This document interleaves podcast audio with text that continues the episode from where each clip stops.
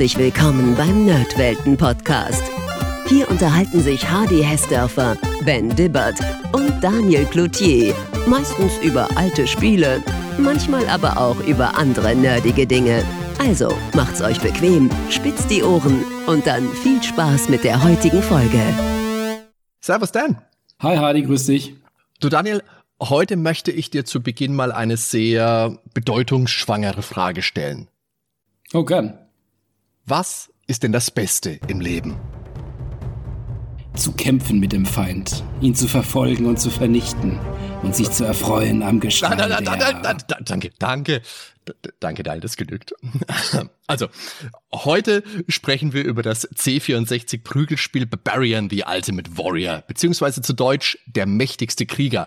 Wobei Prügelspiel ja gar nicht so wirklich passt, denn natürlich hat es die Voraussetzungen, die man von diesem Begriff erwartet. Also zwei Gegner treten im Duell an, jeder hat eine Energieleiste, am Ende steht nur noch einer, aber Barbarian erweitert dieses, dieses Grundrezept um eine pikante, um nicht zu sagen, scharfe Zutat.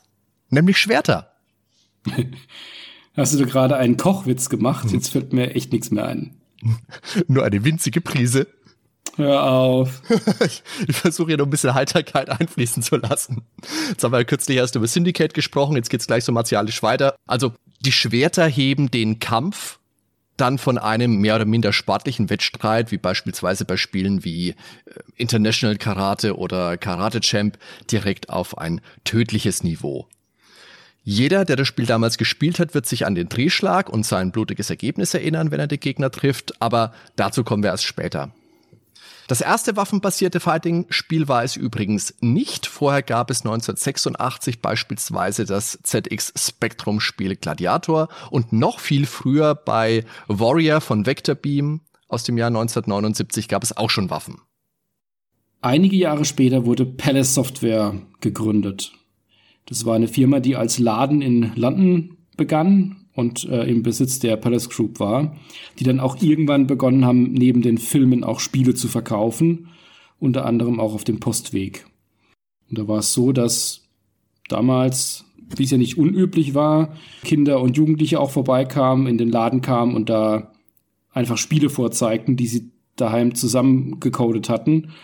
Und manches kam dann gut an und wurde dann auch im Laden verkauft. Und das war so die Geburtsstunde von Palace Software.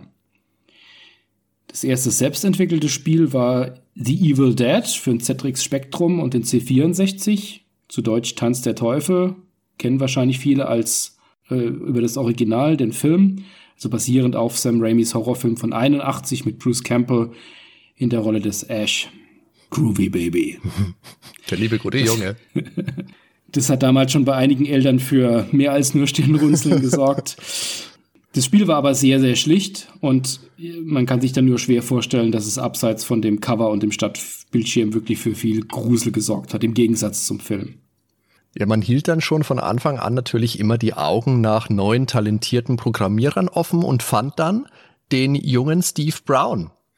Und der schuf dann direkt zwei Spiele, die durchaus wohlwollend angenommen wurden. Und zwar zum einen Cauldron aus dem Jahr 1985. Das ist eine Mischung aus Flug- und Geschicklichkeitsspiel und man spielt da eine grünhaarige alte Hexe mit Besen, die gegen den großen Kürbis kämpft. Und das wurde sogar als Hexenküche komplett ins Deutsche übersetzt. Und es war ein recht beliebtes C64-Spiel. Ich kann mich dran erinnern, meine, also einer, einer meiner Freunde hatte das damals, hat das gern gespielt. Und da gab es am Anfang so eine Art Reim, bevor das Spiel angefangen hat. Und der ging so, steck den Joystick in Port 2 und misch zusammen das Gebräu. Sei bereit, drücke auf Feuer und fliege in das Abenteuer. Sehr schön. Poetisch. Das ist halt C64 Poesie. Port 2, genau. ja. Hexenküche kann ich mich auch noch gut erinnern. Das war bockschwer. Das habe ich gerade letztens mal wieder gespielt. Das Original habe, also den, ersten Teil habe ich, glaube ich, tatsächlich nie gespielt. Wie gesagt, mein Freund, der hatte das, der hat das auch öfters mal erzählt, aber irgendwie bin ich da nie dran gekommen. Ich habe dann den zweiten Teil dafür besessen und gern gespielt. Genau, der kam 86 raus, Cauldron 2. The Pumpkin Strikes Back. Das, äh, der Pumpkin, also der Kürbis, war ja der Gegner der Hexe. In dem Fall spielt man allerdings dann den Kürbis selbst, der dann eben zurückschlägt und da hüpft man als Spieler durch das Schloss der Hexe mit dem Ziel, sie dann auch zu besiegen. Das war ebenfalls bockschwer. habe ich so, so in Erinnerung. Da ist man als Kürbis durch, durch das Schloss durchgehüpft und ist an irgendwelche Kanten gekommen und aha, irgendwelche Gegner sind einem nach, irgendwelche Scheren und was es da alles gab. Spinnen. Spinnen, muss man so Sachen einsammeln und dann hat sie da irgendwo geschlafen. Und aber zu den Couchenspielen müssen wir unbedingt auch mal irgendwas machen. Jetzt, ich habe gerade auch ein ganz schönes Flashback, wo ich da so kurz dran denke. Ja, das behalten wir mal im Hinterkopf. Jedenfalls konnte sich Palace Software mit den beiden Spielen dann auch wirklich einen Namen machen. Deswegen hat man dann auch dem Brown für sein nächstes Spiel mehr oder weniger freie Hand gegeben. Und so hat er dann auch 1987 Barbarian designt.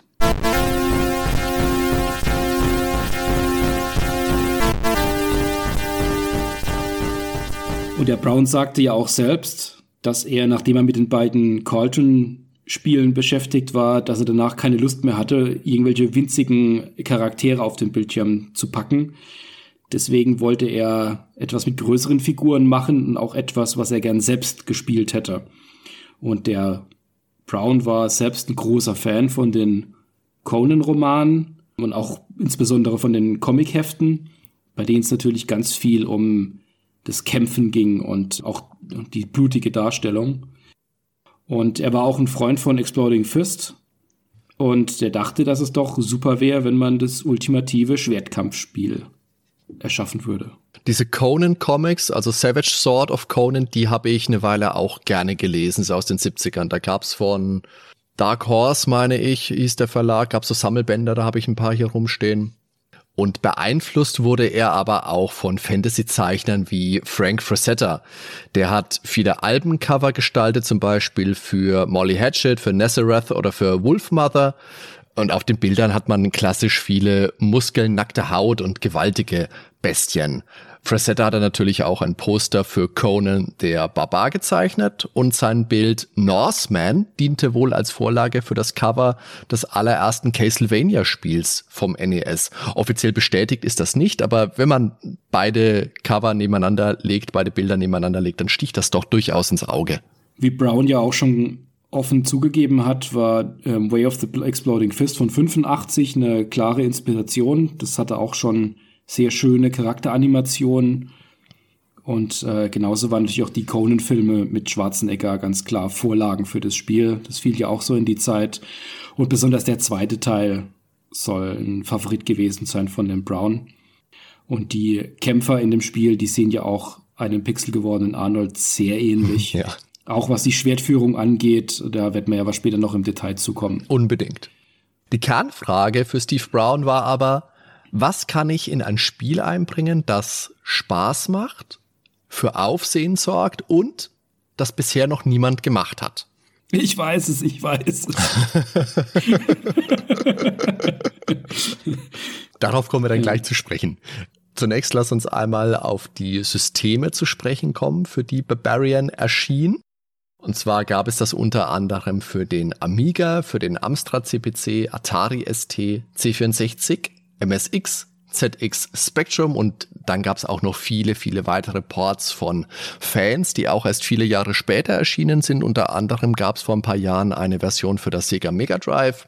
Unser Fokus ist heute aber die C64-Version, einfach weil das die ist, die wir damals auch gespielt haben und jetzt in der Vorbereitung für diese Episode eben auch nochmal.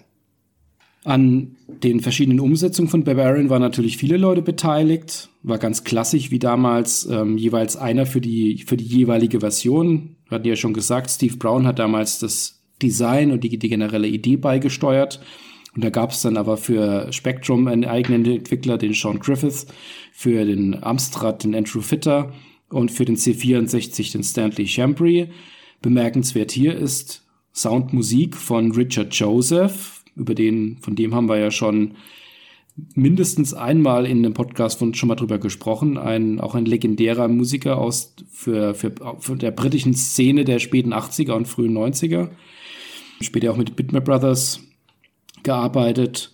Und, was hier auch auffällt, Special Thanks to Daniel Malone. Und Daniel Malone ist wirklich der Dan Malone, den wir auch später als berühmten Grafiker der legendären Bitmap Brothers Spiele hm. kennen. Der war damals da auch schon beteiligt. Wahrscheinlich hat er da den äh, Bikini gemalt oder so. Ja, jetzt wissen wir, wer dahinter steckt, aber was ist denn Barbarian eigentlich für ein Spiel? Wir haben schon gesagt, es ist ein Kampfspiel, ein klassisches 2D-Duell, in diesem Fall von zwei Barbaren, die sich gegenüberstehen.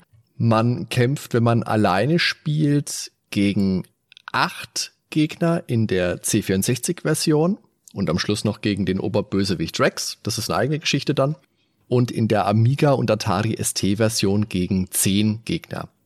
Wir sehen unsere Charaktere klassisch in, von der Seite, so wie wir es schon von Karate Champ, Way of the Exploding Fist, International Karate oder eben später aus Street Fighter 2 kennen. Die Lebensenergie wird dabei am oberen Bildschirmrand rechts und links angezeigt und besteht aus sechs Punkten, also Hit Points.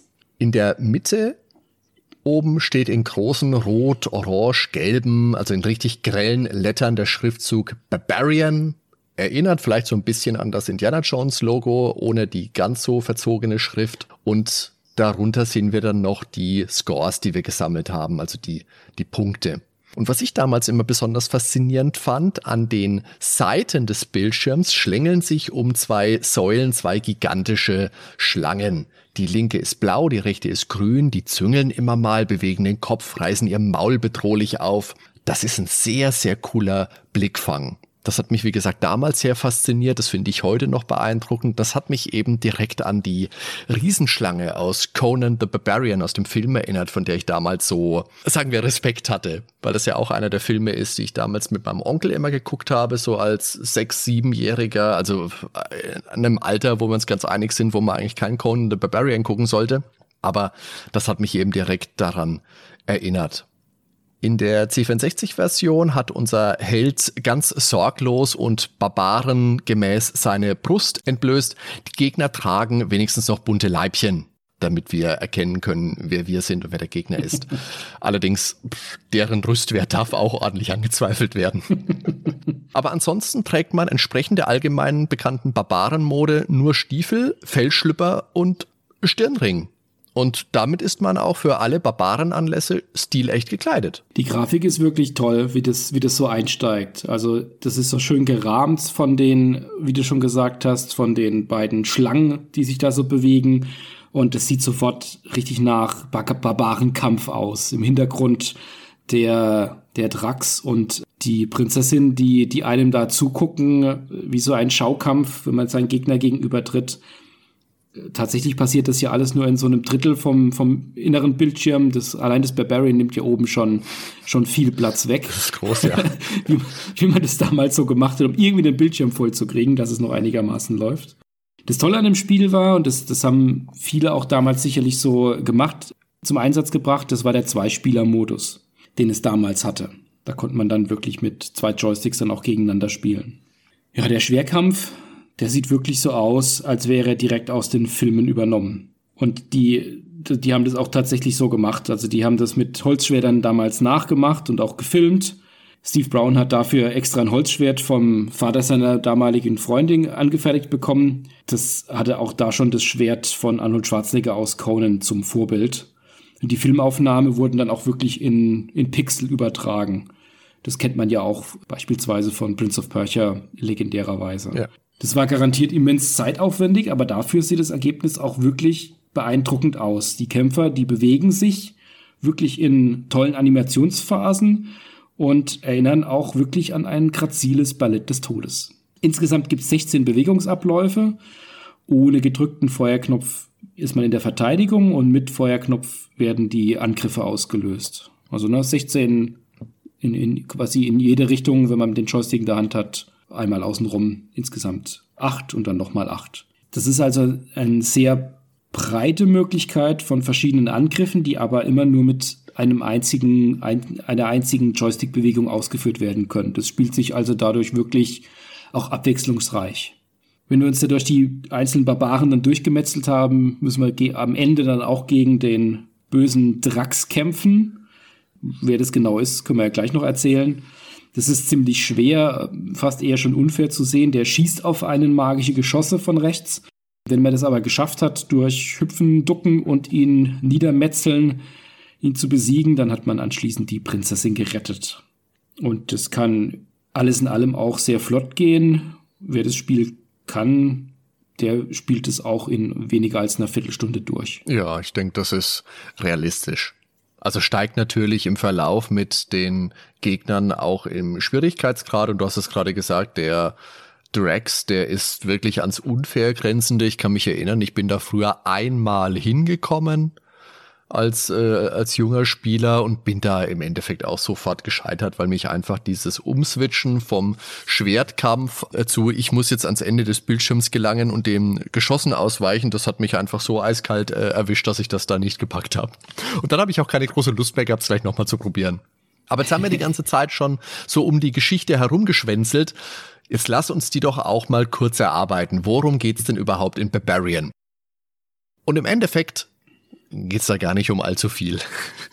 Die Geschichte sagt, dass der böse Zauberer Drax die bezauberte Prinzessin Mariana begehrt und er bedroht eben die juwelenbesetzte Stadt und sagt, hey, wenn ihr die Prinzessin nicht rausrückt, dann ist aber hier, dann geht's rund, dann mache ich eure Stadt kaputt. Und dann sagen die natürlich hier, komm, nimm die Prinzessin mit. Und dann versuchen natürlich viele junge Männer, die bezaubernde Prinzessin zu retten, die ja auch immer nur im Bikini durch die Gegend läuft. Aber einer nach dem anderen scheitert und keiner kehrt zurück. Bis natürlich eines Tages aus den vergessenen Öden des Nordens ein Barbar kommt. Ein barbarischer Barbar. So barbarisch, dass er halt wirklich echt wenig anhat, weil er wahrscheinlich sein ganzes Geld in ein dickes, dickes Schwert investiert hat. Aber man muss halt Prioritäten setzen. Weißt du, wenn man aus dem Norden kommt, wo es ja höchstwahrscheinlich kalt ist, warum viel anziehen? Warum? Ist ja, ja nur kalt. Naja, okay. Und dieser Barbar ist natürlich dann die Person, die der Spieler verkörpert und der sich daran macht, Prinzessin Mariana aus den Krallen von Drax zu befreien. Und wenn wir uns die, die Coverart von Barbarian anschauen, das ist was, wo wir dann auch separat nochmal ausführlich drüber sprechen müssen. Die wurde ja tatsächlich mit echten Menschen realisiert. Nicht wie man sonst häufig kannte, dass dann irgendwas gezeichnet wird, was auch oft sehr, sehr, sehr, sehr hübsch war. Aber für Barbarian wurde wirklich mit richtigen Schauspielern Menschen, sollte ich vielleicht sagen. Der Schauspieler möchte ich wieder streichen. ja, und zwar war das damals eine echte Berühmtheit. Berühmtheit muss ich auch wieder streichen. Es war Seite 3, Girl Maria Whittaker, zu der wir dann auch noch ein bisschen was zu sagen können. Und die posierte auf der Rückseite der Box im Bikini mit einem gewaltigen Bihänder und der Text natürlich aus dem Book of Death dazu beschreibt, dass aus dem gefrorenen Ödland des Nordens ein gewaltiger Krieger kommen wird, um sich den Mächten des Bösen entgegenzustellen. Das ist meine Ansage. Das ist es. Was das Spiel sicherlich gleich auf den ersten Blick damals schon herausstechen ließ, war die Grafik, die Präsentation. Und dazu gehört eben auch, wie wir schon gesagt haben, diese Bewegungsvielfalt. Das ist zwar, wenn man sich das heute anschaut, von der Animation her relativ rucklig, aber die Animation insgesamt ist natürlich toll und wirklich dadurch, dass es auch abgefilmt und nachgezeichnet war, kommt er das auch sehr lebensecht vor insgesamt, wenn man es heute spielt, macht es schon einen ruckligen Eindruck mit einer einzigen Ausnahme. Da kommen wir aber später noch dazu. Insgesamt kann man sagen, wirklich schöne Grafiken und vor allen Dingen auch schön große Charaktere. Wenn man nur so dasteht und nichts tut, ähm, hat man auch schon eine Idle-Animation drin. Da, da zuckt er so kurz mit der Schulter. Ja, stimmt. Das war auch, auch sehr schön. Wenn man jetzt die Conan-Filme noch vor Augen hat oder sie sich immer wieder anschaut, dann äh, entdeckt man auf jeden Fall verschiedene Kampfbewegungen in dem Spiel auch wieder. Also dieses Web of Death, also dass er so das Schwert vor sich her schwingt oder auch die die ähm, berühmteste Kampfszene aus dem Spiel aus dem Drehen raus. Können wir jetzt noch nicht spoilern. ähm, das, das sind alles. Das weiß das niemand, alles wovon wir sprechen. das erinnert alles sehr stark an die, an die Conan-Filme. Und das hat auch damals die Faszination ausgemacht. Ich meine, wir haben die, die Filme geguckt, wir haben das Spiel gespielt. Also gut, ich weiß nicht, ob ich damals schon den Film gesehen hatte zu diesem Zeitpunkt. Ah, ich schon. 87. Ja, da war ich neun. Bin mir nicht sicher. Ich glaube, ich habe es erst danach gesehen. Aber äh, beeindruckend war es auf jeden Fall schon. Das Spiel besteht ja dann aus zwei Teilen, einem Übungsteil, den man eben auch zu zweit spielen kann gegen einen menschlichen Gegner und dann dem darauf folgenden Turnier, bei dem es darum geht, am Ende gegen Drax zu kämpfen und eben die Prinzessin zu befreien. Und im Turnierteil sind dann eben die beiden Level, bei denen Drax im Hintergrund zu sehen ist. Einmal auf seinem Thron und einmal in so einem Dungeon-Kerker, wo er am Fenster steht. Und beide Male sieht man eben auch die Prinzessin dazu. Und die Kämpfe, die man gegen einen menschlichen Gegner macht, die sind in einem Ödland und in einem Waldlichtungslevel. Also das sind alles vier, sind hübsche, sind ansehnliche, ansehnliche Level, die sind schön gestaltet. Mir persönlich gefallen sie nicht ganz so gut natürlich wie die aus International Karate, aber die sind toll, kann man sich gut ansehen. Allerdings habe ich jetzt festgestellt beim Wiederspielen, dass bei meiner Barbarian-Version damals der Ödland und der Waldlichtungslevel überhaupt nicht mit dabei waren. Das, da gab es keine Zwei-Spieler-Versionen. Ich weiß jetzt nicht, ob das daran lag, dass das der Hund auch wieder gefressen hat oder dass es irgendwelche äh, anderen Gründe hatte. Ich hätte meinen Hund besser füttern sollen damals. Das sind wir uns alle ja, einig. Ganz auch. oft, ganz oft. der arme Kerl hat immer Hunger. Immer hat er Hunger. Aber jetzt kommen wir vielleicht doch mal zu dieser Animation, die wir die ganze Zeit schon herumschleichen und jetzt immer noch nicht ausgesprochen haben, obwohl jeder, der das Spiel damals gespielt hat und weiß, was Barbarian ist, natürlich auch weiß, was der große Knackpunkt war bei dem Spiel. Es gab nämlich die Möglichkeit, mit einem Rundumschlag dem Gegner den Kopf abzuschlagen. Und wenn man das geschafft hat, diese Animation hat halt relativ lang gedauert, deswegen konnte man voraussehen, was man vorhatte und konnte die entsprechend auch abwehren. Wenn man das geschafft hatte, ist der Kopf eben recht spektakulär zu Boden geflogen und dann kam aus der, aus, aus den Katakomben ein grüner kleiner Goblin der nach dem Kampf generell immer die Leichen der Besiegten abtransportiert hat. Aber wenn der Kopf geflogen ist, dann hat er erst noch ein bisschen dreckig gelacht, den leblosen Körper wie gehabt davon geschleift, aber den eventuell abgetrennten Kopf hat er dann eben auch noch davon gekickt. Relativ spektakulär. Und der ist wirklich geflogen, keine Ahnung. So, äh, so wie Roberto Carlos, wenn er einen Freistoß geschossen hat. Genau so. Laut Steve Brown kam ihm die Idee zu diesem makabren Gag übrigens im Zug, als er nach einem feuchtfröhlichen Abend mit den Kollegen nach Hause gefahren ist. Woran man halt so denkt, wenn man im Zug heimfährt. das ist genau der Punkt, den ich vorhin meinte.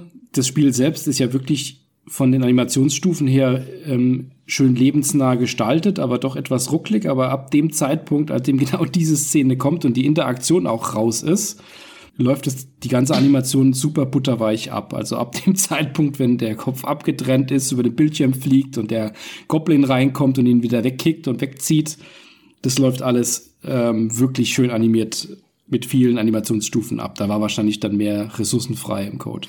Wahrscheinlich, aber da merkt man auch, dass man da wirklich den Fokus drauf gesetzt hat auf diese Animation. Ja. Die wollte man wirklich, also man hat gewusst, da hat man was Tolles und das wollte man auch entsprechend in Szene setzen, ja. Ja, ein frühes Mortal Kombat. Ja, auf jeden Fall, genau, genau. Jetzt überlege ich gerade, ich glaube, an dieser Stelle ist es angebracht, weil generell ist es, denke ich, schwierig, Barbarian zu besprechen, ohne einen zumindest einen kurzen Exkurs zu machen zu den Barbarenfilmen der 1980er Jahre.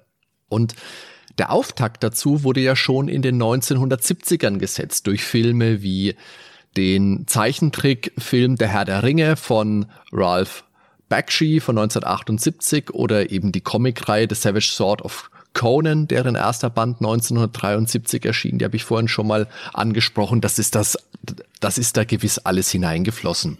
Und in der Folge stieg dann auch das generelle Interesse an Fantasy. Wir hatten in den 70ern auch das zunehmende Interesse an Kung Fu und generell an fernöstlichen Kampfsportarten. Daraus ging dann auch die Ninja hervor und die Ninja-Welle. Das könnt ihr auch in der Nerdwelten-Episode über Ninja-Spiele nochmal anhören. Die ist natürlich auch in den Shownotes verlinkt. Ein wichtiger Meilenstein war dann das Jahr 1981. Da kamen sowohl Excalibur als auch der Drachentöter raus, die ja auch beide nicht vornehmlich ein junges Publikum ansprechen wollten. Und es erschien auch der Zeichentrick-Episodenfilm Heavy Metal, der ganz klar auch an Erwachsene ausgerichtet war und wie das gleichnamige Magazin auch Sex und Gewalt dargestellt hat. Die Musik passte auch zu dem Titel. Die kommt äh, unter anderem von Nazareth, Black Sabbath, Journey und Blue Oyster Cult. Ja, und dann der erste Conan-Film natürlich, also Conan der Barbar von 1982. Der startete ja dann nicht nur den Barbarenkult, sondern hiefte auch seinen Hauptdarsteller Arnold Schwarzenegger auf ein Podest als Actionheld, das er über die gesamten 80er und über, also zumindest bis Mitte der 90er dann auch noch wahren konnte. Der junge Österreicher war bereits erfolgreicher und mehrfach ausgezeichneter Bodybuilder und hegte schon länger Ambitionen, sowohl im Film als auch der Politik Fuß zu fassen. Einige Rollen hatte er vorher schon. Ich kann nur jedem Hörer mit einer gewissen Freude am Trash natürlich mal nahelegen, sich seinen 1969er Film Hercules in New York anzusehen. Aber Conan ebnete dann seinen Weg zu vielen, vielen Rollen, besonders natürlich zum 1984er Terminator. Conan der Barbar wurde günstig in Spanien gedreht. Neben Schwarzenegger spielen ansonsten noch James Earl Jones, der den Darth Vader in Star Wars spricht, und Sandal Bergmann, die zwar in zahlreichen Filmen mitspielte, aber zumeist B-Titeln mit. Conan war bekanntlicher, bekannterweise eine Erfindung des amerikanischen Autors Robert E. Howard, der auch ein Freund von Lovecraft war, auch damals ähm, im Lovecraft Circle unterwegs war mit viel Korrespondenz. Der hatte die Figur schon in den 1930ern erfunden. Conan war auch Hauptfigur von vielen Kurzgeschichten und viele davon wurden wie ja auch die Geschichten von Lovecraft in äh, dem Magazin Weird Tales veröffentlicht. Das erst, die erste Geschichte erschien im Dezember 32 und kam auch so gut an, dass dann Howard bis 1936 insgesamt 17 Conan-Geschichten veröffentlichte. Er schrieb auch Horrorgeschichten, und da sind auch einige tolle Film Folgen bei Titania Medien als Hörspiel in der Gruselkabinett-Reihe erschienen. Unbedingt empfehlenswert, ja, kann ich nur beipflichten, höre ich sehr gerne. 1936, da war Howard gerade mal 30 Jahre alt. Da nahm er sich schon das Leben, was damals mit dem Gesundheitszustand und dem späteren Tod seiner Mutter wohl dann auch zusammenhing. Mhm. Conan-Geschichten habe ich auch gern gelesen von Howard. Ja, aber der Film, der prägte die Rolle des schweigsamen, muskelbepackten Barbaren. Die Sprechparts von Schwarzenegger wurden damals auf das Allernötigste beschränkt. Das war auch der kleine Einstiegsgag, den wir für diese Folge gemacht haben. Und natürlich mag da auch sein Akzent eine Rolle gespielt haben. Ansonsten stehen diese Filme natürlich für relativ triste, für lebensfeindliche Umgebungen, Landschaften, für Wüsten, für riesige Ungeheuer und Dämonen, Stichwort die Schlange aus Conan 1, diese Riesenschlange, gegen die er kämpft, für gnadenlose Kämpfe bis aufs Blut, für Gewalt, für Nacktheit natürlich, für die Rache nach dem Motto Auge um Auge als Ziel. Also definitiv nichts für Kinder. Das Lexikon des internationalen Films beurteilte den Film damals als ein in grauer Vorzeit angesiedeltes Fantasy-Spektakel, das diverse Mythen einarbeitet, technisch auf hohem Niveau, doch voller Gewalt, Blut und Menschenverachtung. Das trifft es doch ganz gut. gut zusammengefasst. Man könnte die Schlange noch erwähnen. Ja, genau, die fehlt tatsächlich. Boah, diese Schlange. Weitere Filme waren dann natürlich Red Sonja. Da hat auch Arnold wieder mitgespielt. Da hatte man die Rechte an Conan aber nicht. Und Brigitte Nielsen, die später zwischenzeitlich mit Sylvester Stallone verheiratet war. Dann gab's natürlich noch die Deathstalker-Reihe Barbarian Queen oder natürlich Die Barbaren mit den Paul-Zwillingen.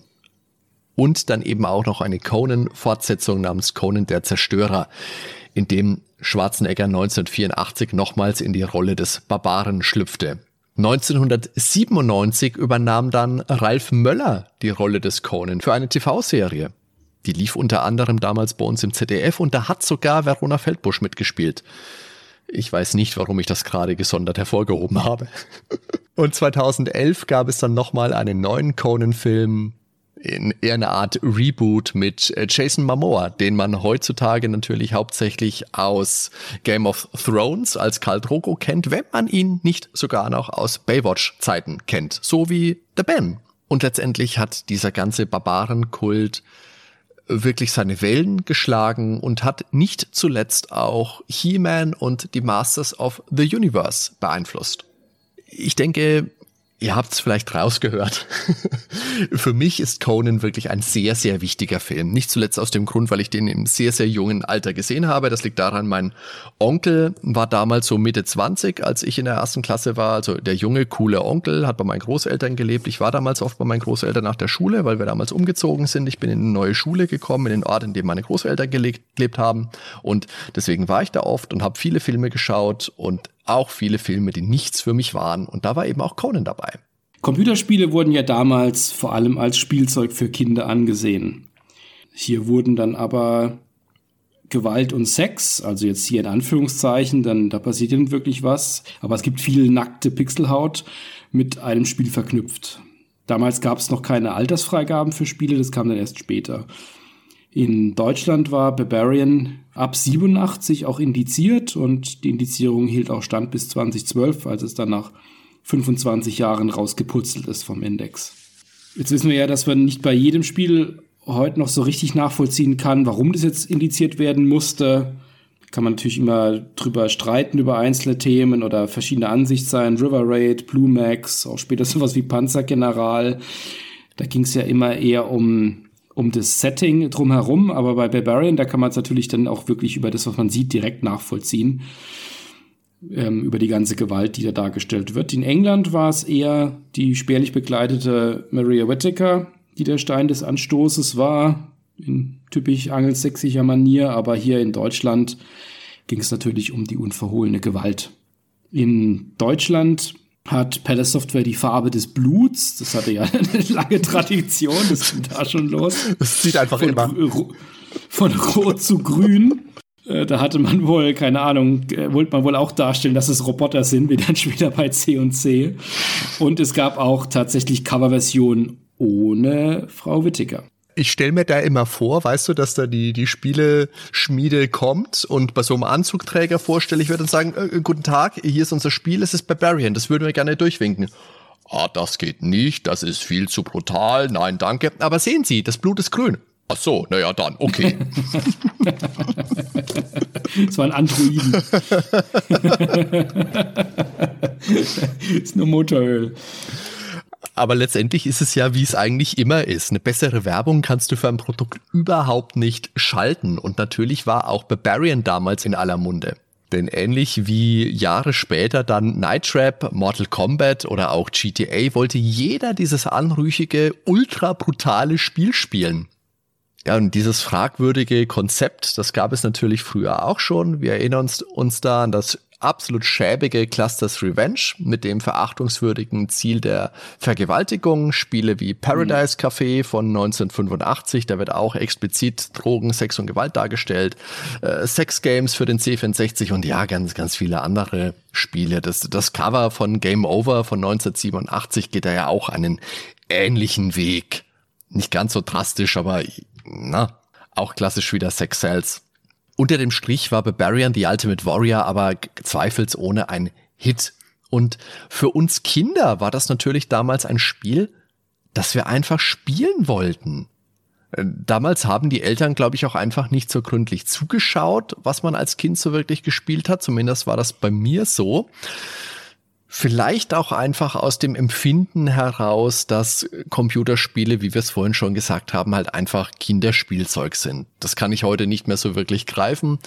Ich weiß, dass ich bei meinen Kindern genauer hinschaue und ich weiß, dass äh, ich als Elternteil in den 80ern Barbarian wahrscheinlich irgendwo im Schrank aufgehoben hätte.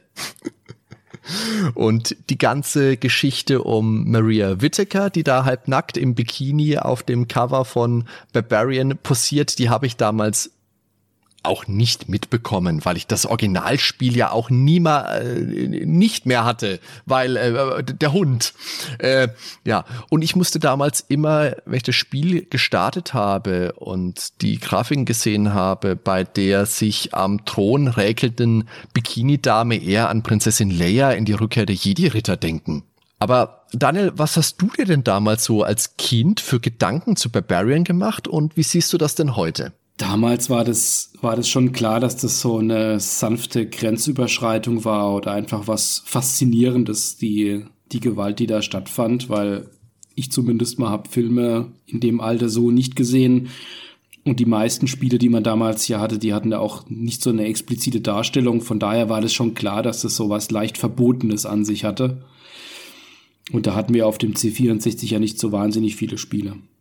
Ähm, nackte Haut habe ich aber damals auf keinen Fall in irgendeiner Form für mich thematisiert. Da war es einfach warm, die hatten halt wenig an. Der Papa aus dem Norden kommt bei meiner Unterhose. Genau. Ja, das, ich meine, das, das, das Cover ist natürlich ein ganz eigenes Thema. Damals ja. war es ja eher, waren ja die Cover eher noch so, dass sie gemalt wurden, aber hier sieht man echte Menschen im Kostüm. Das ist ja wirklich ein Foto. Also eher wie vielleicht dann später Filmplakate waren oder das Cover des äh, Softporn Adventures von Sierra, da war sie auch schon ein Foto, gleiches, äh, gleich, ähnliche Abbildung. Ähm, wobei tatsächlich ja damals auch Filme noch häufig so pseudogemalte Filmplakate hatten. Ne? Ja. Also war schon, war schon auf jeden Fall ein Hingucker. Den Barbar hatte damals der Bodybuilder Michael van Wyck, ich denke mal, so spricht man ihn aus, bekannt als Wolf aus der, aus der Gladiators-Reihe, aus so der, kennen wir heute auch noch, dieses äh, gegenseitig mit, mit Schaumstoff aufeinander prügeln. Der hat da den ganz grimmig dreinblickenden Barbaren dargestellt. Hast du dieses, da, da gab es ja damals auch ein Spiel dazu. Also der hat bei der englischen Version bei Gladiators mitgespielt, den Wolf. Aber es gab ja zu American Gladiators gab es damals ein Spiel. Hast du das mal gespielt? Das habe ich nicht gespielt, nee. Mm -mm. War gut, ja? Ja, es war hervorragend, wie man es meint. Ganz, ganz, ganz, ganz toll. Am auffälligsten war aber natürlich ähm, Maria Whittaker, die im Bikini posiert hat. Sie hatte ja auch später noch bei Strip-Poker-Spielen noch Auftritte. Sie war jetzt hier nicht das erste Seite 3 Girl in dem Spiel. Da gab es bereits ein Jahr vorher ja das bekannte Samantha Fox Strip Poker. Ja, Seite 3 Girl, das ist natürlich auch ein Stichwort, wo man kurz zumindest mal drauf eingehen muss. Was soll das überhaupt? Das hat damals das britische Revolverblatt The Sun hervorgebracht. Und zwar hatten die auf Seite 3 eben immer barbusige Mädels, entweder ich, ich, ganzseitig, halbseitig, recht prominent auf jeden Fall. Da war es aber wohl so, dass diese Damen wiederkehrende Stars in Anführungszeichen waren und unter anderem haben eben Samantha Fox und eben auch Maria Whittaker diesen Karriereweg gewählt. Und beide haben später natürlich auch gesungen, das ist ja naheliegend. Dschungelcamp gab's ja noch nicht. ja, und jetzt haben wir hier also ein Computerspiel, was ja nach dem damaligen Verständnis, wir haben es mehrfach gesagt, ja ein Spielzeug war, mit zum einen extremer Gewalt und einem Nackedei-Model auf der anderen Seite, die in der Originalbox auch noch auf einem beiliegenden Poster abgebildet war. Das ist zweifelsohne sexistisch und auch fragwürdig, aber es hatte den gewünschten Erfolg. Das ist natürlich eine Art von Kopierschutz, auf die man erstmal kommen muss. Ja, allerdings. Wenn man sich jetzt nochmal den Kampf genau anschaut, fällt ja schon auf, dass es im Gegensatz zu den anderen Spielen dieser Zeit, anderen zeitgenössischen Spielen, äh, eben kein ehrenhafter Kampf ist, wie jetzt bei International Karate oder ähnlichem, sondern es ist eher ein sehr dreckiger Kampf. Ja, ich denke, dreckig, unehrenhaft trifft es am allerbesten. Das Einzige, was da wirklich fehlt, ist, dass man den Gegnern Staub vom Boden ins, in die Augen werfen kann. Das ist, glaube ich, die einzige Animation, die nicht mit dabei ist. Das wäre heute ein DLC wahrscheinlich. Zwei Euro, bist du dabei. Genau. Ja, ansonsten die größte Besonderheit, das war natürlich der Sudden Death, der ich drehe mich um die eigene Achse und schlage dir die rüber ab Schlag. ja, damit endet der Kampf dann logischerweise auch sofort und das ist insofern wichtig, weil es ja natürlich völlig egal ist, wie viel Lebensenergie der Gegner dabei noch hat. Rüber ab ist rüber ab, ab ins Barbarengrab. und somit ist es also möglich, dass ein Kampf sofort mit dem allerersten Treffer entschieden ist. Und diese Attacke ist jetzt natürlich auch nicht die allzweck Wunderwaffe, die eierlegende Wollmilchsau. Denn durch die vorangehende Rotationsanimation wird sie dem Gegner auch angekündigt und er kann sich entsprechend entweder wegducken oder mit einer schnelleren, einfachen Attacke unterbinden. Und natürlich sind die späteren KI-Gegner dann auch nur noch schwer mit dieser Taktik zu übertölpeln. Ja, das hat natürlich einen klaren, klaren Payoff und ist von daher dann auch einigermaßen ausgewogen. Wenn man da zu zweit gegeneinander gespielt hat, äh, war das ja genauso. Wenn beide gut waren, dann war das sehr schwer, dass man den, den Angriff wirklich durchziehen konnte, weil der andere einfach pariert hat. Ja, ah, also ich, wie gesagt, dieser Zweispieler-Modus, der war mir damals absolut fremd, deswegen fehlt mir da auch ein bisschen der Bezug dazu. Hast du das im Zweispieler-Modus damals öfters gespielt? Ich hab's mal gespielt, aber öfter glaube ich nicht. C64 war noch eine Zeit, wo ich eher allein gespielt habe. Das mhm. war dann erst Amiga, als, als wir wirklich zu zweit, zu dritt äh, vom Rechnersitz saßen. Aber ich kann mich jetzt auch ehrlich gesagt nicht erinnern, dass mir bei Barbarian ein Zweispieler-Modus gefehlt hätte. Also ich meine, International Karate, das hat man ab und zu auch mal zu zweit gespielt, aber ich glaube wirklich Freude am Zwei-Spieler-Modus eines Kampfspiels, das kam dann wirklich erst so langsam mit Street Fighter bei mir. Davor haben wir eher andere Sachen zu zweit gespielt. Ja, Lemmings. Zur Musik müssen wir noch was sagen. Ja, unbedingt. Die ist auch, wie, wie vieles in dem Spiel, sehr stark vom Conan-Soundtrack inspiriert, von äh, ähm, Basil Poliduris. Der Basil, für Freunde ja, wie uns. Der, der, der, der Basil, genau. Äh, aber ist auch egal, der hat ja nur die Vorlage geliefert. Der Soundtrack selbst hier stammt von dem legendären Richard Joseph und den hatten wir bei uns hier auch schon ein paar Mal zum Thema, ja. unter anderem bei Speedball, mhm. wo die, die brillante Musik gemacht hat. Und auch bei Chaos Engine war er auch mit an Bord und bei vielen Sachen äh, rund um Sensible, Software Revolution, Bitmap Brothers, ja. die ganze britische Entwicklerschmiede. Und auch bei Sensible Soccer war er mit an Bord. Der ist leider schon 2007 gestorben, viel zu früh ähm, hat aber doch ein, ein ordentliches Werk auf jeden Fall hinterlassen. Um dem Richard Joseph zu vermitteln, was, sich, was er sich für einen Soundtrack vorstellte, hat der Steve Brown ihm zwei Filme vorgespielt. Zum einen Conan der Barbar und zum anderen Könige der Sonne mit Jules Brunner von 1963, ein Film über die Maya. Das gelungene und wuchtig stampfende Stück aus Barbarian spielen wir hier jetzt auch mal ein.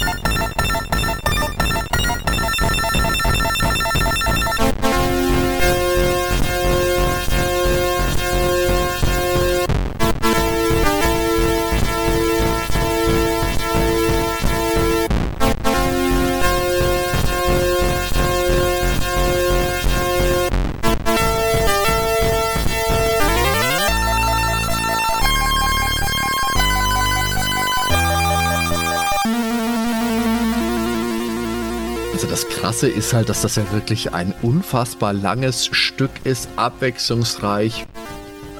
Einfach toll. Einfach toll. Das trägt so viel zur Qualität des Spiels bei, wirklich. Das habe ich damals sehr, sehr gern gehört. Auch heute noch. Auch heute noch. Ganz toll, wirklich ganz toll. Das, das führt so richtig ein in dieses Barbaren-Szenario, ja. so wuchtig ja. und ähm, monumental. Also da, da, hat man wirklich das Gefühl, man würde Conan spielen. Ja. Das muss ich mir gleich mal für die nächste Musikfolge notieren.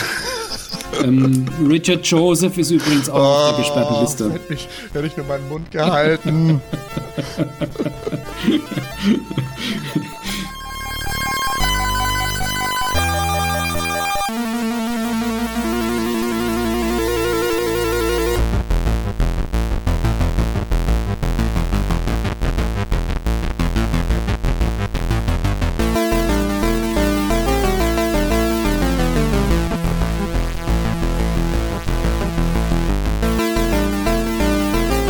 Ja, zu den Sounds des Spiels kann man noch sagen, die sind wohl aus dem 1985er Film Red Sonja übernommen. Ja, und die Amiga-Version hatte auch Sprachsamples. Oh, der Amiga.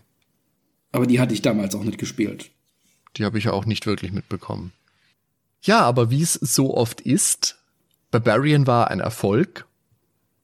Da möchte man natürlich drauf aufbauen und deswegen kam 1988 Barbarian 2, The Dungeon of Drax, beziehungsweise The Axe of Rage wie es in Nordamerika hieß. Für Teil 2 fuhr Palace Software die gleiche Vermarktungsstrategie, also wieder Wolf und Maria Whittaker auf dem Cover, diesmal im Metallbikini, der bei den Fotosessions wohl auch regelmäßig von ihrer immensen Oberweite abgerutscht ist und ständig nachgebessert werden musste. Das Spiel ist diesmal auch wesentlich ambitionierter. Das heißt, wir haben jetzt kein simples 1 gegen 1 Kampfspiel mehr, sondern das Gameplay ist um Adventure-artige Ansätze erweitert worden. Da wurde dann auch wild zwischen den Bildschirmen hin und her gerannt. Es gab Fallen zum Überspringen, es gab Gegenstände zum Einsammeln und ganz, ganz viele unterschiedliche, mehr comichaft überzeichnete als scheußliche Monster zu bekämpfen. Die hatten auch unterschiedliche Größen. Daher musste man seine Kampftaktik dem jeweiligen Feind anpassen. Zum Beispiel, weil hohe Schläge kleine Feinde überhaupt nicht getroffen haben. Das Spiel bot insgesamt drei labyrinthartige Level mit je 28 Bildschirmen und einer Vielzahl an unterschiedlichen Gegnern, das habe ich bereits gesagt, und einen finalen vierten Level mit nur drei Bildschirmen, an dessen Ende man dann eben Drex wieder besiegen musste und damit ansehen musste, wie er nicht ohne Drohgebärden durch einen magischen Spiegel entkommt und dann durch diesen Spiegel nochmal die Faust zurückstreckt und damit wedelt. Das ist eine witzige Animation. ja, die Prinzessin Mariana war auch spielbar. Sie schwingt ein Schwert, ähm, der Barbar eine Axt. Es gab aber hier deutlich weniger Angriffsmuster als noch im Vorgänger und auch nur ein Einspielermodus. Natürlich springt Mariana ganz dem damals typischen Verständnis einer erstklassig ausgerüsteten Kämpferin halbnackt durch das Spiel. Ja. Da bleibt doch sehr wenig Platz für Fantasie. Und äh, Rüstungen sind auch für Warmbücher. Ja, ja, ja. Also dieses Bild der weiblichen Rüstung in Fantasy-Spielen, gerade in den 80ern, das ist ja auch auf dem Cover von, ist es Pools of Radiance? Wo die Dame mit diesem. Ich glaube, war das noch bei der Grünreihe dann? Kann auch Crin gewesen sein, dieser Ketten. Vielleicht haben wir einen Hörer, der, vielleicht haben wir einen Hörer, der ein paar Boxen daheim hat. Bestimmt. Dürf, äh, lieber Hörer, wenn du das Bild äh, hast, das Cover hast, Goldbox, die ich, die ich gerade meine, du weißt es bestimmt und poste das gerne hier in den, in den Kommentaren. Curse of the Asia Bonds könnte es gewesen sein.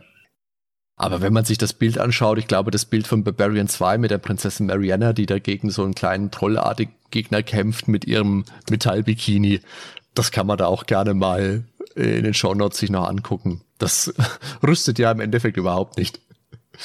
Das Spiel wurde dann auch mit relativ gemischten Kritiken bedacht.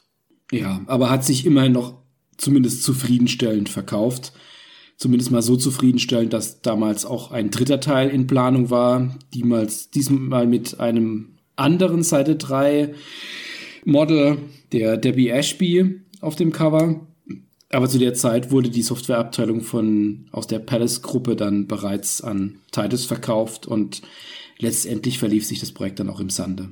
17 Jahre später in der Retro Gamer hat äh, Martin Carroll nochmal auf Barbarian 2 zurückgeschaut und nannte es ähm, ausgesprochen enttäuschend und äh, hat alles kaputt gemacht, was das Spiel damals groß gemacht hat, also den ersten Teil. Und der Steve Brown und auch Richard Leinfellner, der Mitgründer von Palace Software, haben das auch dann im Nachgang zugegeben und gemeint, dass sie auch ähm, sehr gemischte Gefühle hatten wegen Barbarian 2. Ähm, und sie dachten einfach nur, dass es eigentlich ursprünglich mal ein spaßiges Spiel war, das dann mit zu vielen Features einfach ja. vollgestopft wurde und dann einfach nicht mehr funktioniert hat. Und das, das hatte auch tatsächlich damals diese Fortsetzungssucht von höher, schneller, weiter, was dem einfach nicht gut getan hat. Der erste Teil war einfach reduziert, war auch ein kleines Spiel, wenn man so will, aber hat er eben das, was es gemacht hat, hat einfach funktioniert, mhm. hat gut ausgeschaut und hat er auch diese Metapher gehabt, die man halt jedem erzählen konnte. Ich habe da ein Spiel, da spielt man Barbaren, da kann man an den Kopf abschlagen. Punkt. Hervorragend. Das, das ist alles, das ist alles, was man braucht. Will ich spielen. Klingt gut. Genau. Hast du Barbarian 2 damals gespielt, Daniel? Nee, ich habe da erst auch erst im Nachgang davon erfahren. Das war dann nach meiner nach meiner Zeit, wo ich glaube ich überhaupt dann unterwegs war, das war so die, das war so die Übergangszeit bei mir dann wahrscheinlich. Auf dem, auf dem Amiga war das dann immer so wahnsinnig interessant. Nee, das habe ich damals nicht gespielt. Habe es mir jetzt nur mal im Vorfeld mal angeschaut und muss auch sagen, da geht auch schon einiges an Charme verloren, ja. wenn man das mal so nennen will, an blutigem Charme des Vorgängers. Also ich habe das damals auch nicht gespielt. Ich habe auch erst viel später mitbekommen, dass es überhaupt einen zweiten Teil gab. Als ich das mitbekommen habe, war ich dann erstmal abgeschreckt von diesen Adventure artigen Ansätzen mit den Bildschirmen, die man durchläuft und diesen komisch überzeichneten Gegnern. Ich habe das jetzt aber für diese Aufnahme heute auch noch mal gespielt und muss sagen, das ist oh nee, also das Also ich glaube, das hätte mich damals schon auch enttäuscht, weil natürlich die mhm. Animationen, also die Möglichkeiten, die man hat, es gibt immer noch diesen, diese Drehattacke, aber zumindest die Mariana, die macht dann so einen komischen Hopser mit dazu, was total albern aussieht. Und äh, solche C64-Labyrinth-Spiele, das ist, oh, ja, ist eh nicht so meins. Also nein, das hätte ich nicht gebraucht in dieser Form. Ja, zu Barbarian 3 gab es damals in der ASM 892 sogar ein Preview. Und das Spiel wurde damals als Super Barbarian beworben. Gut, ist natürlich so die Zeit, wo der Super Nintendo schon draußen war und alle Spiele irgendwas mit Super oder Mega heißen mussten. Aber zumindest kamen sie doch dann aus für Super Nintendo oder Mega Drive raus, oder? Wie gesagt, die Mega Drive-Version kam dann erst vor gar nicht mal allzu langer Zeit als Fanprojekt. Mhm. Geplant war es für den Amiga und Atari ST und PC, sollte auch wieder von Palace Software kommen. Und im Endeffekt sieht man da ein paar Bilder, ein paar, eine Landschaft, ein paar Gegner, die wieder klassisch nach Barbarian aussehen. Und im Text steht, dass es ein zweiteiliges Spiel sein soll, das gekonnt, die Betonung würde ich mal auf gekonnt legen, die Adventure und Hack-and-Slay-Elemente der Vorgängerprogramme kombinieren solle. Ihr dürft dabei selbst entscheiden, wie ihr Super Barbarian spielen möchtet, mit Schwerpunkt auf der Abenteuerseite oder lieber als Muskelmann. Okay, ob das eine das andere unbedingt ausschließt, ist wage ich zu bezweifeln, aber gut.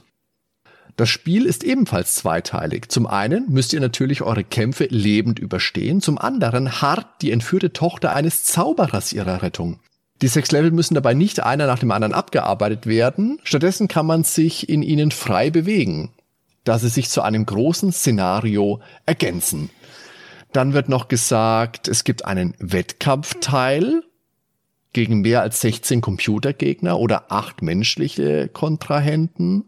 Und an dessen Ende könnte man die Prinzessin dann wohl retten. Also das hört sich jetzt im Endeffekt so ein bisschen an, wie wir packen Barbarian 1 und 2 in ein Spiel und du kannst am Anfang auswählen, was du jetzt genau machen willst. Klingt jetzt nicht so spannend. Ich glaube, das Spiel kam dann auch zurecht niemals. Ich meine, es hätte vielleicht schon Sinn gemacht, einfach nach dem ersten Teil schlecht, äh, nach dem ersten Teil Schluss zu machen. das ist so oft so. Zum Namen Barbarian können wir vielleicht noch kurz was sagen. Und zwar hat das Spiel natürlich nichts mit dem Wrestler zu tun, weil Jim Hellwig, besser bekannt als The Ultimate Warrior, debütierte unter diesem Namen erst am 25.10.1987 und da war das Spiel schon draußen. Was glaubst du denn, warum er sich so benannt hat? Höchstwahrscheinlich. Wobei ein Schwert hat er niemals dabei gehabt. Man muss ja dazu sagen, ich habe damals ja die WWF verfolgt, den Ultimate Warrior, den fand ich damals als kleiner Steppke unfassbar toll. Der hatte eine coole, rockige Einzugsmusik, der hat die Ringseile geschüttelt und der hat die Gegner innerhalb von zwei Minuten platt gemacht. Aber der war so im Nachhinein betrachtet technisch doch schon arg limitiert. Das hat mich damals nicht gestört, aber huiuiui. Ja, und kurz danach erschien ja von Psygnosis auch noch ein Spiel mit dem Namen Barbarian. Das war aber ein eher vergessenswertes Jump'n'Run. Ich glaube, das hast du mehr gespielt, oder? Als du gesagt hast, wir machen Barbarian, habe ich mal geguckt, was es dazu alles gibt und habe mich gewundert, dass ich mir an die ganzen Grafiken gar nicht mehr so wirklich erinnern konnte. mir aufgefallen ist, dass es ein anderes Spiel ist. Ich weiß gar nicht. Ich glaube, ich habe das damals mal gespielt, aber jetzt auch nicht wirklich. Äh ausufernd. Das war jetzt auch kein, kein wirklich besonderes Spiel, wie es ausschaut. Also ich habe da auch jetzt nur ganz, ganz kurz reingeschaut. Wie gesagt, das ist eher was, was man als Randnotiz vielleicht mal erwähnen muss. Aber die Steuerung, das ist ja im Endeffekt wie mit dem Videorekorder. Da steuerst du deine Figur, so hast unten so eine Leiste. Wie, wie gesagt, kannst du dir vorstellen, wie, der, wie das Bedienfeld auf einem äh, klassischen Videorekorder, DVD-Spieler, was auch immer, Blu-ray-Spieler und hast dann eben Lauf nach vorne, Lauf nach hinten, hoch, runter, stopp, dreh dich um. Grauenhaft. Wer hat sich das denn ausgedacht? Hätte man vielleicht gut für so eine TV-Spielshow adaptieren können, wo man mit dem Telefon verbunden ist. So wie Hugo, meinst du? Das wäre meine ja, Idee gewesen. Genau, so ab 22 Hugo. Uhr dann irgendwo auf DSF. Genau. das wäre mal was gewesen. Genau, Disney Club After Dark. Das könnten wir uns mal, wenn gespielt. wir tatsächlich mal unseren Nerdwelten Twitch-Kanal starten, dann können wir da doch äh, Zuschauer reinrufen lassen, die dann uns so wie eine alte Fernseh-Videospielsendung fremdsteuern. Und da machen wir dann Barbarian. Das ist so eine Bombenidee. Das muss der Ben dann machen. So machen wir das. Hat der Ben auch einen Netz, äh, Nutzen gezogen aus der Barbarian-Folge. So. Wo wir jetzt vorhin schon die ganze Kontroverse um das Spiel besprochen haben, kontrovers wurde es auch um das britische Crash Magazine. Äh, nicht das einzige Mal, das Crash Magazine hat eine kleine Historie zu, dass sie gerne mal ein bisschen über die Stränge geschlagen haben, aber, aber in Ausgabe 41, in der Barbarian behandelt wurde, waren auf dem Cover zwei klassisch halbnackte, blutende Kämpfer zu sehen, äh, von denen einer anscheinend gerade abgemurkst wurde. Ihr wisst schon, Computerspiele. Für Kinder. das, das wurde in vielen Läden dann besonders weit oben in die Auslage gelegt, um eben nicht auf Blickhöhe von Kindern zu sein. Das klingt nach einer hervorragenden Idee, das hat bestimmt toll funktioniert. Jedenfalls beflügelte dieses Cover auch nochmal die Verkäufe der Ausgabe. Das Spiel selber bekam in Crash Magazine 41 übrigens eine Wertung von 85 Prozent. Ja, 88 kam das Spiel dann über Apex auch in die Vereinigten Staaten. Dort bekam es aber einen deutlich friedvolleren Namen. Einen Namen, der nach Blumen klingt, die sich im Wind schaukeln, langen, tiefsinnigen Gesprächen am Lagerfeuer. Das Spiel hieß in den USA Death Sword. Das, das ist doch mal romantisch. Die Box wurde da auch angepasst. Hier ist ein anderer Barbar zu sehen. Äh, Maria sehen wir da auch nirgends. Ähm, wobei es ja auch von Barbarian Box Versionen gab, auf denen nur Wolf abgebildet war. Ja, wobei jetzt dieser dunkelhaarige Herr, der auf dem Death Sword Cover zu sehen ist, also der hat schon einen wirklich unglaublich dämlichen Gesichtsausdruck drauf. Und das, das will ja in dem Rahmen, über den wir heute, den wir heute sprechen, will da schon einiges heißen. Aber der hat sehr weiße Zähne. Ja, wahrlich. Also für den Barbar aus dem Norden Aber er hat auch, er hat, er hat auch einen entsprechenden Zahnstocher in der Hand, muss man dazu sagen. Da werden die Zähne halt blütenweiß. Ja, und Maria Whittaker, die hat es ja abseits der Barbarenspiele auch noch in ein paar Titel geschafft. Das haben wir auch schon kurz angeschnitten. Natürlich in Covergirl, Strip, Poker und Marias Christmas Box. Und äh, natürlich sind beides wenig überraschend Strip-Poker-Spiele. Lass uns jetzt doch einmal darauf eingehen, wie Barbarian von der damaligen Presse angenommen wurde. Ja, also in der Happy Computer 21 kam Barbarian tatsächlich ziemlich gut weg. Das hat eine Happy-Wertung von immerhin 79 Punkten bekommen. Mhm. was ja für die Zeit wirklich ordentlich war. Grafik auch 80, Sound und Musik 70. Ähm, das war damals die Schneider-Version, die die getestet hatten. Ähm, die haben aber auch angegeben, dass es für den C64 Spektrum schon eine Variante gibt. 29 Mark für die Kassette, hm. 39 bis 49 Mark für die Diskette. Heinrich Lehnhardt muss man, glaube ich, den ersten Absatz mal vorlesen, was er in seinem Wettungskasten geschrieben hat. Hab ich dich. Doch der Lump rollt sich am Boden ab und schlägt plötzlich zu. Klong! Ich pariere den Hieb und setze meinerseits zum tödlichen Schlag an. Gregor duckt sich und versetzt mir einen Fußtritt. Typisch Heinrich, schön dargestellt. Er sagt aber auch, Barbarian ist meiner Meinung nach neben International Karate eindeutig das beste Kampfsportspiel, das es zurzeit gibt. Dass Grafik, tolle Animation, Musik und Soundeffekte nicht enttäuschen, versteht sich da fast schon von selbst. Der Gregor, den er hier anspricht, das ist natürlich der Gregor Neumann, der das zweite Fazit in dieser Rezension geschrieben hat. Und der sagt, ich glaube, Barbarian ist das erste Computerspiel, das sich einige nur wegen des Klammer auf, etwas gewagten, Klammer zu, Covers und des Posters gekauft haben, das der Packung beiliegt. Und damit hat er gar nicht mal so Unrecht. er sagt dann im Verlauf noch, spielerisch ist Barbarian von höchster Güte. Ich halte es für das bislang beste Kampfspiel. Die Steuerung ist hervorragend gelöst und leicht zu beherrschen. Zum Schluss, jetzt kommt der für mich interessante Teil, weil sonst im restlichen Text, finde ich, kommt dieses ganze Thema des Kopfabschlagens ein bisschen kurz. Da wird nur einmal erwähnt, dass man den Kopf abschlagen kann. Dann erscheint ein kleiner grüner Kobold, der erst einmal herzhaft lacht und den Körper des Toten aus dem Bildschirm schleift. Liegt der Kopf auch noch herum, gibt er diesem einen herzhaften Kick, Klammer auf, fast Bundesliga-tauglich, Klammer zu. Und Gregor geht jetzt eben in seinem Fazit noch einmal auf diesen Gag in Anführungszeichen, wie er es nennt, ein. Die Idee ist sicher nicht schlecht, zumal er mit dem kleinen grünen Gnom witzig aufgemacht ist. Ich halte ihn aber in einem Computerspiel für fehl am Platz. Die Programmierer hätten sich diese Energie lieber verkneifen sollen, denn sie bringt ein gutes Spiel in Verruf. Bei meiner Wertung habe ich mich aber ausschließlich an den spielerischen Qualitäten orientiert. Und ich finde das in dem Kontext ganz hervorhebenswert, dass er da wirklich einen ganzen Absatz seines Fazits, also gut, naja, nicht die Hälfte, aber etwas mehr als ein Drittel schon auf diese Animation nochmal zu sprechen kommt. Die äh, Happy Computer steht da einfach schon in der Tradition, wie da später dann die Powerplay funktioniert hat, die da ja auch immer sehr sensibel war, wenn es um Gewaltdarstellung und ähnliches geht das war da, glaube ich, schon ein wenig ein, wir finden das Spiel gut und wir wollen das auch hervorheben, dass es ein gutes Spiel ist, aber schon die Aspekte zu nennen, die sie einfach nicht so gut fanden. Und ja, tatsächlich, ähm, davon hat man, wenn man auf dem Schulhof sich erzählt hat, war das natürlich Punkt Nummer eins, also zumindest mal bei uns in dem Alter noch klar vor Maria Whittaker. Aber wenn man das natürlich seriös betrachten will, was ist es für ein Spiel, wie gut funktioniert das, versucht man das natürlich irgendwie rauszurechnen, klar. Wenn ich weiter gucke, habe ich jetzt noch hier einen Test aus der ASM 987 und da wird auch gesagt, dass zusätzlich eine Art von K.O.-Schlag möglich ist, der in der Redaktion zu heftigen Diskussionen Anlass bot. Der sogenannte fliegende Nackenschlag.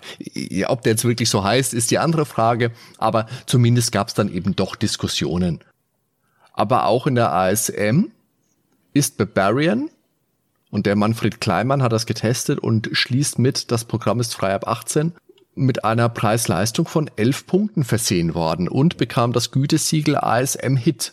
Tja, wenn wir die Powerplay 1088 aufschlagen, da sagt Boris himself, Barbarian 2 ist spielerisch und grafisch eine echte Perle. Hadi, was ist da los? Ich würde eher sagen, Boris, was ist da los? naja, okay, okay, in diesem, in diesem Spiel fließt Blut, daran führt kein Weg vorbei. Deswegen kann ich Barbarian 2 auch nicht als das ideale Weihnachtsgeschenk für den kleinen Bruder empfehlen. die Animation der Figuren, die kleinen Gags im Hintergrund, die gut programmierte Monsterstrategien reizen immer wieder zu einem neuen Spiel. Viel Mühe durch die Programmierer und Grafiker, viele Monster, Die Schlussmonster im letzten Level sind oh, die Schlussmonster im letzten Level sind besonders gut gelungen. Zwinker, zwinker. Ich hab's durchgespielt. Aber hier bei Baron 2 sollte man humorvoll nehmen. Mhm. Schließlich ist der Kampf gegen die Monster nicht ernst gemeint. Wer Kampfspiele mag und nichts gegen handfeste Action hat, wird hier auf seine Kosten kommen. Fehlt nur noch, Prügelspielfans können bedenkenlos zuschlagen. Be ja. Bekam Powerwertung von 78, ja. also durchaus respektabel. Ich finde aber, dass dieser eine Satz vom Boris ist nicht ernst gemeint, man sollte es mit, man sollte es humorvoll nehmen. Das fasst, glaube ich, so das Empfinden der Spieler damals einfach gut zusammen. Und ich denke einfach so als Außenstehender wie es halt früher auch immer schon, schon war, wenn man die ganzen Diskussionen um Spiele wie Night Trap, wie Mortal Kombat, gut, das ist natürlich, ähm, na, wenn Gewalt im Spiel ist, ist es immer tatsächlich noch ein Punkt, den man besonders noch mal ein bisschen filtern musste, aber man hat es einfach lockerer gesehen. Man hat da schon auch unterscheiden können, okay, das ist jetzt ein Spiel, das ist ein Medium, das will unterhalten, das hat natürlich Gewalt als Aspekt, mit dem es sich vielleicht ein bisschen hervorheben will, aber ich kann das unterscheiden. Ich erkenne, okay, das ist was, was ja, was unterhalten will. Das ist jetzt nichts, was sich Bier ernst nimmt. Und bei, bei Barbarian wählt man eben den Weg, dass dann eben dieser grüne Gnom reinkommt in den Kopf, Bundesliga-mäßig, wie wir in dem Text gerade gelesen haben, durch die Gegend schießt, wie Roberto Carlos. Und das ist halt einfach etwas, was die Zeitschriften, denke ich, damals einfach schon besser aufgefasst haben als Außenstehende, einfach weil sie direkt beteiligt waren, weil sie in der Materie drin waren. Aber natürlich kann auch die andere Seite verstehen. Als Außenstehender, als Elternteil wenn du jetzt deine Kinder damals, also wenn du jetzt denkst, du versetzt dich in die 80er mit deinen Kindern, ihr habt jetzt einen neuen, brandneuen C64 gekauft und dein Kleiner hockt jetzt da abends dran und spielt Barbarian, die halbnackte Prinzessin sitzt im Hintergrund und Köpfe rollen. Dann denkst du dir auch, oh junger Mann, gehst du mal ins Bett jetzt. Oder nicht? Doch, so war das damals. okay. Also dann lass uns jetzt mal unser Fazit einläuten. Prügelspiele mit Waffen gab es in der Folge dann natürlich auch noch öfters. Soul Edge, Soul Calibur, Samurai Showdown, natürlich ohne W, Last Blade, Budokan, bei dem es ein Kendo-Spiel gab, Mortal Kombat 4 und einer meiner persönlichen Favoriten Bushido Blade für die Playstation dass da auch einen sehr ungewöhnlichen Weg geht, weil es, wie ich finde, die Idee von Barbarian noch ein bisschen weiter denkt. Bushido Blade verzichtet nämlich komplett auf Lebensenergie für die Kontrahenten. Stattdessen können Angriffe die getroffenen Bereiche des Gegners beeinträchtigen, also zum Beispiel, dass sie langsam oder gar nicht mehr laufen können oder der Arm hängt schlaff und nutzlos vom Körper ab und die Kämpfe können eben auch direkt mit dem ersten gut gezielten und tödlichen Treffer entschieden und beendet werden. Das ist ein sehr, sehr interessantes Spiel, über das ich auch gerne mal bei den Nerdwelten mehr berichten würde. Ah, die lassen uns doch erstmal ein Fass leer machen, bevor du jetzt wieder Neues anzapfst. Die ebenfalls sehr barbarige Sega Beat'em Up Reihe Golden Axe habe ich auch sehr gern gespielt und das ist auch ein eigenes Thema für sich. Hörst du mir eigentlich zu? Geht mein Mikro? Hallo? Hallo? Spricht da wer? Egal. Wo war ich? also, Barbarian war kontrovers vor Mortal Kombat, das natürlich im Punkto Brutalität noch viel, viel weiter geht und da auch auf jegliches Augenzwinkern verzichtet, aber ein Fatality, den gab es eben schon in Barbarian. Und bei Mortal Kombat war der Zankapfel dann auch weltweit die explizite Brutalität. Die Damen der Reihe sind da doch etwas züchtiger gekleidet. Zumindest ein bisschen. Naja, vielleicht bis auf Tanya aus Mortal Kombat 4, egal. Apropos, Ihr könnt euch sicher vorstellen, wie spaßig es ist, wenn man für Barbarian recherchiert, in einem Artikel dann die halbnackte 80er Jahre Maria Whittaker auf dem Schirm hat und plötzlich bist du in Erklärungsnot, weil Frau und Kinder neben dir stehen und sagen, hey, was machst du denn da? Ja, was recherchierst du da in einem Artikel? für die Nerdwelten-Recherche gehe ich ans Äußerste. für Barbarian gibt es jetzt auch für moderne PCs Umsetzungen zum Download. Da ist halt die Sache, ja, das kann man sich mal angucken. Ich denke aber wirklich viel Zeit wird man in Barbarian heutzutage nicht mehr wirklich stecken. Ich denke natürlich ist das ein Spiel, das mich damals auch beeindruckt hat. Die, selb die Kämpfe selber waren damals okay. Ich habe persönlich lieber International Karate gespielt, aber die Brutalität war eben das große Argument für Barbarian. Und die tollen Animationen, allerdings eben in der genannten Reihenfolge. Die Musik muss man natürlich auch noch dazu setzen und die würde ich dazwischen schieben. Und heutzutage spielt man da vielleicht noch mal kurz rein, denkt sich, ha ja, das war damals halt auch so ein Ding und dann ist es recht schnell aber auch wieder gut. Um jetzt bei International Karate zu bleiben, das wirkt für mich persönlich da eben doch einen größeren Reiz aus, wenn ich mich jetzt rein auf C64 Prügelspiele beschränken müsste. Aber bei Barbarian spielt für mich persönlich eben auch ganz viel Schwarzenegger-Nostalgie hinein und deshalb hat Barbarian einfach einen Platz in meinem Herzen sicher. Nur erinnere ich mich eben heutzutage lieber daran, als dass ich es tatsächlich längerfristig nochmal spielen würde. Weil Barbarian für mein heutiges Empfinden einfach zu wenig Abwechslung, zu wenig Varianz bietet. Was denkst denn du da?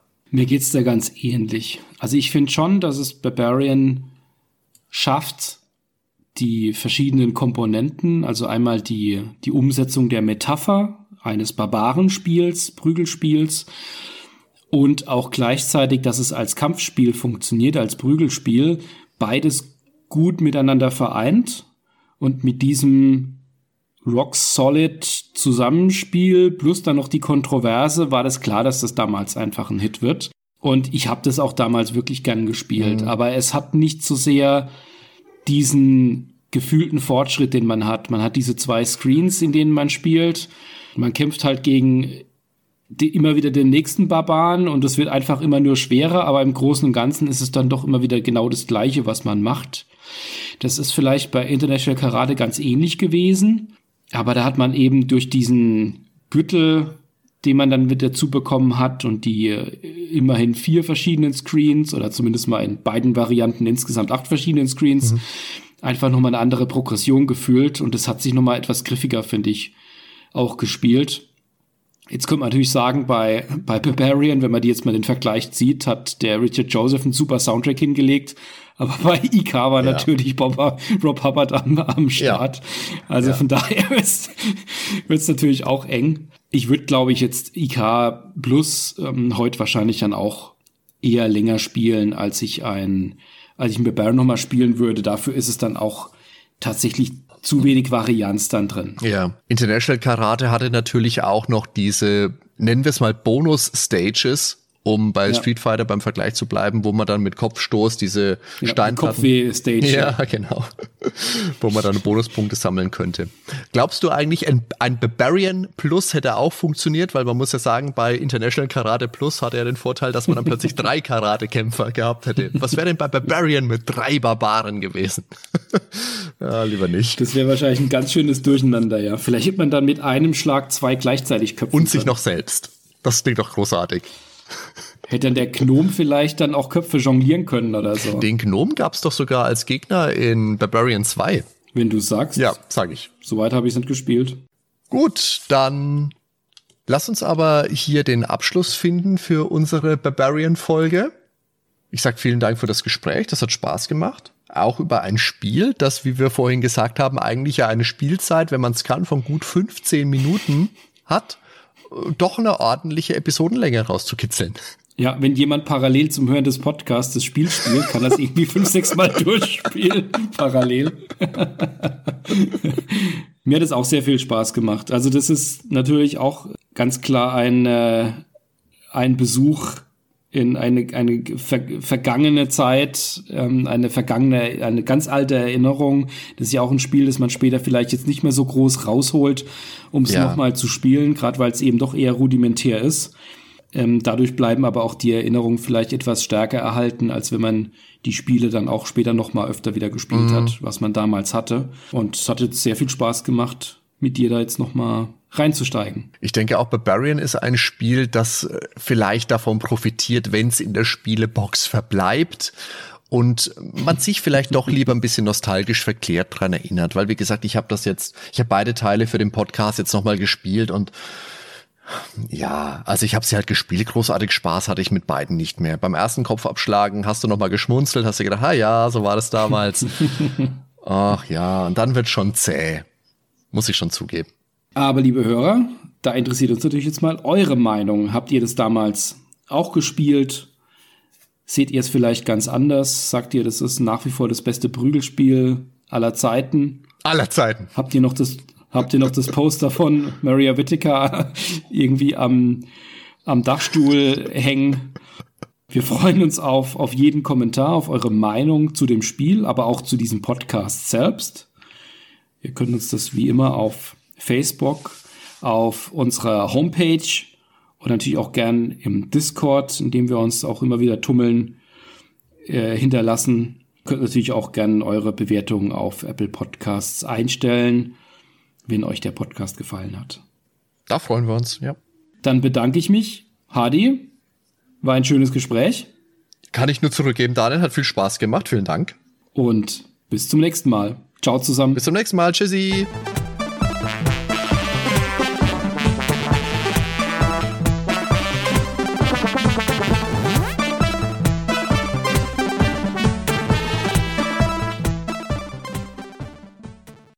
Ende der 80er. Auf einem Schulhof. Irgendwo in Deutschland. Hadi, Hadi, schau mal, was ich habe. Was denn? Ein neues Spiel. Das ist wie Conan. Da kämpfen zwei Barbaren gegeneinander. Mach mal auf, Dan.